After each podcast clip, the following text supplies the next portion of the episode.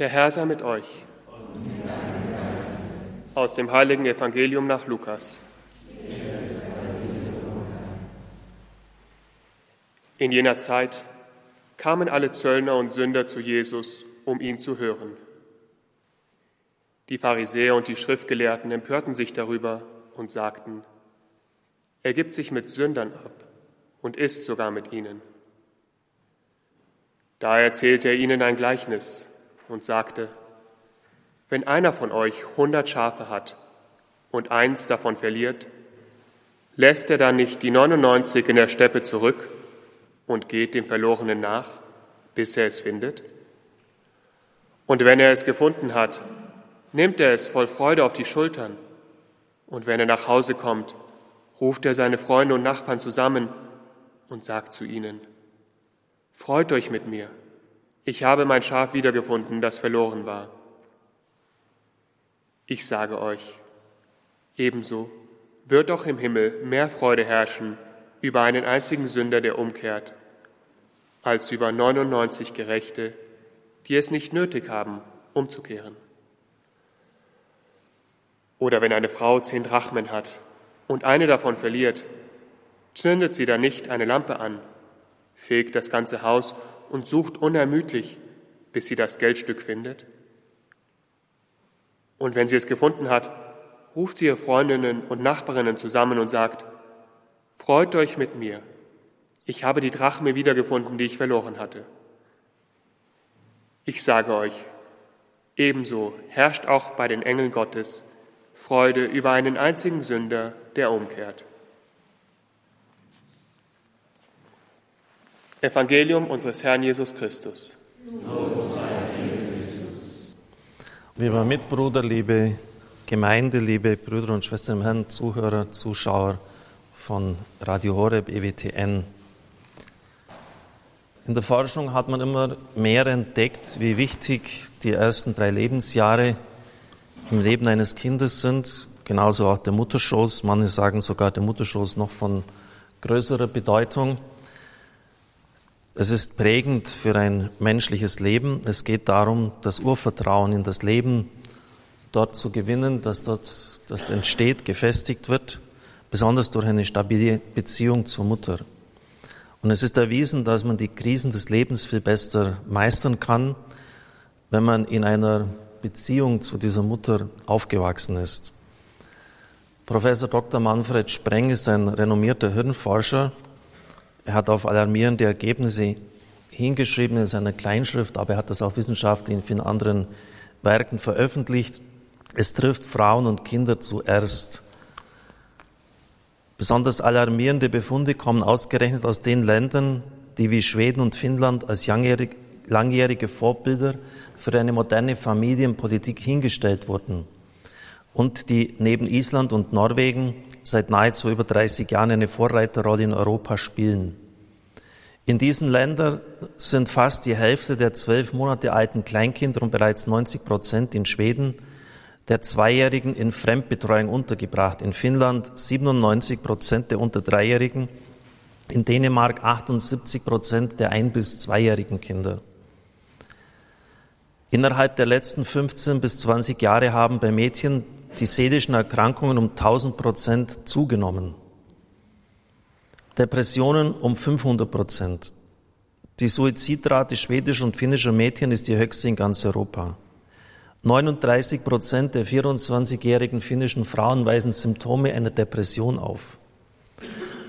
Bei jungen Männern ist der Trend ähnlich, wenn auch nicht so deutlich ausgeprägt.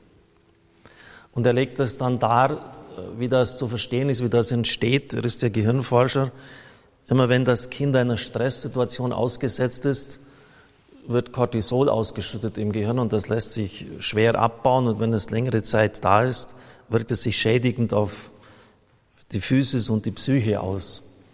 Und das geschieht, wenn das Kind sich von der Mutter trennt. Meine Mitbrüder haben ja viele auch Kinderhorte und es gibt jedes Mal dann so diese Szenen, wenn das Kind abgegeben wird und das das Kind will einfach nicht weggehen. Und dann müsste eigentlich der Betreuungsschlüssel, damit das mit einer stabilen Bezugsperson funktioniert, eins zu zwei sein. Also ähm, eine Betreuerin hat zwei Kinder, aber Sie wissen ja, dass das in der Realität kaum machbar ist. Kinder brauchen gerade in diesem Zeitalter viel Schlaf und viel Ruhe und es ist ja fast immer eines, das quäkt und, und irgendwie unruhig ist, was ja ganz normal ist. Und das führt dazu, dass diese Kinder, das schreibt er und legt er ausführlich dar, also mit vielen Fakten. Und er beruft sich auch äh, auf eine Studie der Bundesregierung 2013 vom Bundesfamilienministerium geförderte nationale Untersuchung zur Bildung, Betreuung und Erziehung in der frühen Kindheit. Und all das führt dann dazu, dass ein, ein großer Stresslevel da ist, wie bei einem Manager, der voll gefordert ist und, und wahnsinnig Stresshormone in seinem Körper hat. Auf diese Thematik möchte ich heute nicht äh, eingehen, sondern einfach auch auf die Situation der Verletzung in diesem Alter. Die kann durch solche Dinge geschehen. Es soll auch kein Urteil jetzt sein. Ähm, das steht mir nicht zu. Es ist ja auch angesichts der heutigen Lebenssituation und der Preise in unseren Städten oft kaum anders machbar, als dass man die Kinder in diese Betreuung gibt. Ähm, John Bradshaw hat einen Klassiker, einen Bestseller geschrieben, ein Amerikaner, Das Kind in uns, wie finde ich zu mir selbst? Er ist in Houston, Texas geboren, hat eine sehr schwierige Kindheit erlebt. Sein Vater war alkoholabhängig. Und das hat er voll ab, bekommen. Er hat Theologie studiert, als Psychotherapeut und Managementberater gearbeitet. Heute ist John Bradshaw einer der bekanntesten Persönlichkeiten auf dem Gebiet der Familientherapie. Das Kind in uns, wie finde ich zu mir selbst? Ein Bestseller, ein Klassiker. Als es mir vor zehn, zwölf Jahren nicht so gut gegangen ist, habe ich mich intensiv auch mit Psychologie auseinandergesetzt und bin auf dieses Buch gestoßen. Es wurde mir empfohlen. Es hat mehrere Kapitel. Zunächst einmal das Problem des verletzten Kindes in uns. Wie das verletzte Kind in uns unser Leben bestimmt. Dann hat er einen Fragebogen. Wie das wunderbare Kind in ihnen verletzt wurde. Der zweite Teil, wie man es wieder zurückgewinnt. Verarbeitung des Urschmerzes. Wie man sein frühkindliches Ich zurückgewinnt. Sein Kleinkind-Ich, Vorschulkind, Schulkind. Also sehr detailliert, er das Ganze angeht, auch sehr überlegt. Dann das dritte Kapitel, wie man das verletzte Kind in sich beschützt, wie man es als Erwachsener in sich als neue Kraftquelle benutzen, entdecken kann. Und der vierte Teil ist Erneuerung dann. Man muss zunächst einmal herausfinden, wo es hapert, also wo jetzt die Verletzungen herkommen, wo sie sind. Und da hat er so eine Liste der Verdachtsmomente, wie er es nennt, aufgesetzt. Und äh, wenn man das so ausfüllt, dann kann man ziemlich sicher rückschließen, auf was die Störungen zurückgehen. Also zum Beispiel, sind sie fanatisch ordentlich und sauber? Haben sie Angst vor dem Zorn anderer Leute, vor eigenem Zorn? Wirft man ihnen oft vor, sie seien geizig im Hinblick auf Liebe, Geld, Gefühle und Zuneigung so so alles ankreuzeln und dann kommt man weiter. Also es ist erstaunlich, welche Methoden da jetzt angewandt werden oder ein weiterer Punkt ist, dass man mit der linken Hand schreibt, wenn man Rechtshänder ist. Er sagt, weil damit so das Bewusstsein ein bisschen in den Hintergrund tritt und damit einer krakeligen Schrift, also versucht sich zu entspannen, sich vorstellt, dass das Kind in uns einen Brief schreibt. Und da heißt zum Beispiel, lieber John, ich möchte, dass du mich holen kommst. Ich möchte für jemand etwas bedeuten. Und ich möchte nicht mehr allein sein. Das ist so ein Brief, den sozusagen das innere Kind ihm geschrieben hat. Lieber großer Richard, bitte hol mich. Ich sitze seit 40 Jahren in meinem Versteck. Ich habe fürchterliche Angst. Ich brauche dich. Also so, einfach mal Ihnen ein bisschen zu vermitteln, äh, welche Methoden da mittlerweile die Psychotherapie anwendet, um da drauf zu kommen, wo die Probleme liegen und wie man das natürlich dann auch heilen kann. Und das sollte man nämlich. Äh, wenn man es nicht tut, dann kann es nämlich sein, dass wenn Leute heiraten, er hat das in einem Bild dargestellt, äh, dass das kleine Kind in uns den Erwachsenen dominiert und er von dort her denkt, handelt und argumentiert mit Minderwertigkeitskomplex oder was auch immer den Menschen da im tiefsten Innersten verletzen kann. Wenn dann zwei Leute mit solchen nicht verarbeiteten Kindheitstraumata heiraten, dann kann es lustig werden. Also dann, ja, was lustig, ich sage es natürlich sarkastisch, dann, dann kann es richtig schwierig werden ähm, weil es sehr wichtig ist, das anzuschauen, die Ursachen herauszubekommen und dann daran zu arbeiten. Und das hat Bradshaw auch getan. Ich möchte Ihnen diesen Abschnitt vorlesen. Um den Urschmerz verarbeiten zu können, muss der Mensch die ursprünglich verdrängten Gefühle noch einmal durchleben. Ich nenne das den Aufdeckungsprozess. Nur, das ist sehr schwierig, weil Sie haben es ja nichts umsonst verdrängt. In der Psychologie sagt man, das musst du nochmal anfassen, das Ding. Weich nicht aus und wenn es noch so schmerzlich ist und wenn es dich fast zerreißt. Ich nenne das Aufdeckungsprozess. Nur so kann man eine Veränderung zweiten Grades erreichen, diese tiefgreifende Veränderung, bei der echte Gefühle frei werden. Bei einer Veränderung ersten Grades taucht man, tauscht man nur einen Zwang gegen den anderen ein. Eine Veränderung zweiten Grades befreit den Menschen von all seinen Zwängen. Das war die Veränderung, die ich gebraucht habe, um von meiner Zwanghaftigkeit geheilt zu werden. Ich verhielt mich zwanghaft, weil das einsame, verletzte Kind in mir nie Gelegenheit gehabt hatte, seinen ursprünglichen Kummer loszuwerden. Ich nahm an dem Zwölf-Schritte-Programm teil und bekam meinen Alkoholismus in den Griff. Aber ich agierte immer noch. Ich ließ alles über meinen Kopf laufen. Ich wurde Professor, Theologe und Therapeut und hörte trotzdem nicht auf zu agieren. Ich las jedes neue Buch, das mir in die Hände fiel, diskutierte meine Probleme in der Therapie, aber nichts änderte sich. Ich agierte weiter. Ich strebte nach einer höheren Bewusstseinsebene, lernte die Methoden der alten Schamanen. Ich befasste mich mit Heilung durch Energie.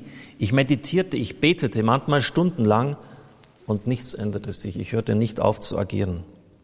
Ich arbeitete mich sogar an die höhere Bewusstseinsebene heran ich wusste nicht, dass ich einfach nur den kleinen Jungen mit dem gebrochenen Herzen, der den Kummer über den Verlust seines Vaters, seiner Familie und seiner Kindheit nicht verwinden konnte, in den Arm nehmen musste. Ich musste mich mit meinem Urschmerz auseinandersetzen. Das ist das legitime Leiden, von dem C.G. Jung spricht. Die gute Nachricht ist, dass die Verarbeitung des Urschmerzes durch einen natürlichen Heilungsprozess erfolgt. Trauer ist das Gefühl, das die Gesundung begleitet. Wenn man uns trauern lässt, werden wir auf ganz natürliche Weise wieder gesund. Trauer umfasst das ganze Spektrum menschlicher Gefühle. Der Urschmerz ist eine Akkumulation ungelöster Konflikte, deren Energie im Laufe der Zeit immer mehr anwächst. Das verletzte Kind in uns ist erstarrt, es hatte keine Möglichkeit, Trauerarbeit zu leisten. Alle seine Gefühle sind durch Scham gebunden. Also zu meinen, das löst sich von selber, ist ein Irrtum. Das wird im Laufe der Jahre immer heftiger. Sie werden sich jetzt vielleicht wundern, was ich Ihnen das vorlese. Gut, Seelsorge hat ja mit Seele etwas zu tun, aber es geht mir um etwas anderes.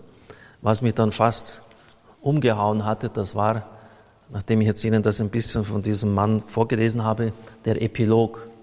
Und der ist überschrieben, nach Hause, Eliot, nach Hause. Wer von Ihnen ist in Filmen, in Kinofilmen fit? In welchem Film kommt dieser Satz vor, nach Hause, Elliot, nach Hause? Weiß es von Ihnen jemand? Kann mal zeigen? Der Außerirdische, genau. E.T. heißt der Film. Steven Spielberg hat ihn gedreht. Der zehnjährige Elliot findet E.T., äh, den man sich so als kleines, schrumpeliges Alien vorzustellen hat, ein bisschen so ein Schildkrötenkopf in seinem Schuppen. Er, will, er ist versehentlich auf der Erde zurückgelassen worden. Er nennt ihn E.T., extraterrestrisch. E.T. leidet an Heimweh. Elliot versucht ihm zu helfen und vor allem versucht er ihn vor den Angehörigen und den Offiziellen seines Landes, der Regierung zu verstecken. Und dann schreibt Bradshaw am Schluss, nachdem er jetzt all das durchgegangen ist, was man da alles tun kann, welche Fragebögen, welche Techniken, die Psychologie, das Vorschul-Ich, das Schul-Ich, das Nachschul-Ich. Äh, also es ist unglaublich, also wie, wie, was sie da alles entdeckt haben, auch durch, äh, er spricht von eingefrorenen Gefühlen, also dass im lymphischen System Dinge wirklich gefroren sind. Und wir, bei dem Heilgeistturnus heißt ja, dass alles, was in unserer Stadt ist, eingefroren ist, wieder fließen soll. Also da, da merken plötzlich, wie das alles ineinander spielt auch. Der Film E.T. hat Millionen Zuschauer begeistert. Wenn etwas bei so vielen Menschen derart starke Gefühlsreaktionen auslöst, kann man davon ausgehen, dass in der Tiefe ihrer Seele archetypische Strukturen berührt werden. Besonders eine Szene hat unser kollektives Unbewusstes angezapft. Als der gestrandete E.T. flüstert, nach Hause, Elliot, nach Hause, haben überall auf der Welt Millionen von Menschen aller Altersgruppen Tränen vergossen. Wir haben geweint, weil wir immer noch Kinder sind, die man ausgesetzt hat. Wie sehr wir uns auch anstrengen, um das Kind in uns zurückzugewinnen und uns zu beschützen, es bleibt trotzdem in jedem von uns eine gewisse Leere. Ich nenne das den metaphysischen Blues. Es ist natürlich ein freudiges Ereignis, wenn wir das verletzte Kind in uns zurückgewinnen und in unsere Obhut nehmen. Für viele ist es ein Gefühl, als ob sie zum ersten Mal wirklich nach Hause kämen.